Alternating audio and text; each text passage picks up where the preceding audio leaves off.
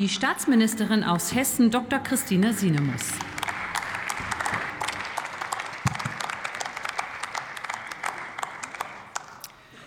Sehr geehrte Frau Präsidentin, sehr geehrte Damen und Herren Abgeordnete! Als ersten Tagesordnungspunkt heute im Bundesrat haben wir über das Thema Fachkräfte gesprochen. Und in jedem Beitrag war eindeutig klar, ohne Digitalisierung und KI werden wir diese Lücke von Millionen Fachkräften, die künftig fehlen, nicht schließen können. Und das und das wird nicht gehen, KI und Digitalisierung ohne Rechenzentren. Ich komme aus einem Land, was europaweit und deutschlandweit eines der stärksten Rechenzentrumsstandorte ist. 30 Prozent aller deutschen Rechenzentrumskapazität und 50 Prozent der Großrechenzentren beherbergen wir und pro Jahr eine Milliarde Invest, damit wir dort den Standort sichern, Arbeitsplätze behalten und weitere entwickeln. Das ist Standortsicherung. So, es ist aber auch Standortsicherung, das Thema nachhaltig und effizient anzugehen. Deswegen, die Ziele des Gesetzentwurfs sind richtig. Wir müssen Energie einsparen, wir müssen effizienter und wir müssen nachhaltiger werden. Jedoch der vorliegende Gesetzentwurf belastet einseitig die Betreiber von Rechenzentren. Rechenzentren sind das Rückgrat der digitalen Wirtschaft, und die sollten wir stärken und nicht verregulieren. Der vorliegende Gesetzentwurf fördert diese Entwicklung eben nicht. Er verlangsamt sie, er gefährdet den Standort und damit auch unsere Innovationskraft.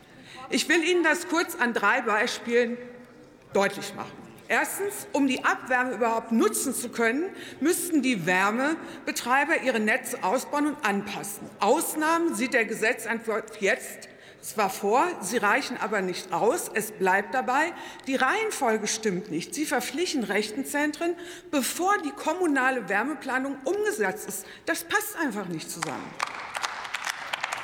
Zweitens.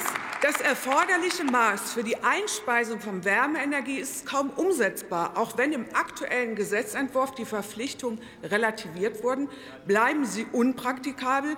Und da können wir so gute Ingenieure haben, wie wir wollen. Die physikalischen Regeln können auch die nicht ändern. Und schließlich weise ich noch auf eine Verschlechterung in der letzten Fassung des Gesetzentwurfs hin.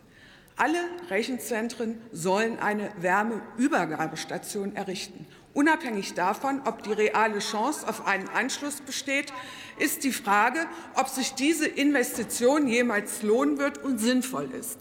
Rechenzentren zu Abwärmenetzbetreibern umzudefinieren, das kann nicht ihr Zweck sein.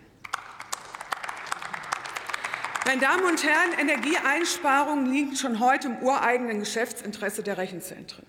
Entscheidend ist es, dass das Gesetz von hinten gedacht wird, dass Anreize geschaffen werden. Seit über einem Jahr diskutieren wir mit allen Stakeholdern, von den Rechenzentrumsbetreibern, Kommunen, Bürgerinitiativen, all die, die das dann nachher umsetzen müssen. Und alle sagen uns, geht in den Dialog, schafft Anreize. Wie kann ich Anreize schaffen? Der Einsatz von Liquid-Kühlsystemen sollte sich lohnen, statt verordnet zu werden und ihn beispielsweise mit verbilligten Industriestrom zu koppeln. Zweitens, die Potenziale der Soft- und Hardwarehersteller müssen auch ausgeschöpft werden. Man muss ja auch mal den Kontext denken. Und drittens, Quantencomputing muss gestärkt statt reguliert werden, denn die Vorgaben von heute werden schon morgen nicht mehr passen. Nachhaltigkeit und wachsende Rechenzentrumskapazitäten müssen kein Gegensatz sein. Anreize schaffen, in den Dialog gehen. Meine Damen und Herren, wir müssen uns um einen klugen Ausgleich der Interessen bemühen. Greifen Sie die Alternativen auf und stärken Sie die Digitalisierung in unserem Land. Datensouveränität Kommen Sie ist der Schlüssel zur Standort- und Zukunftssicherung. Herzlichen Dank.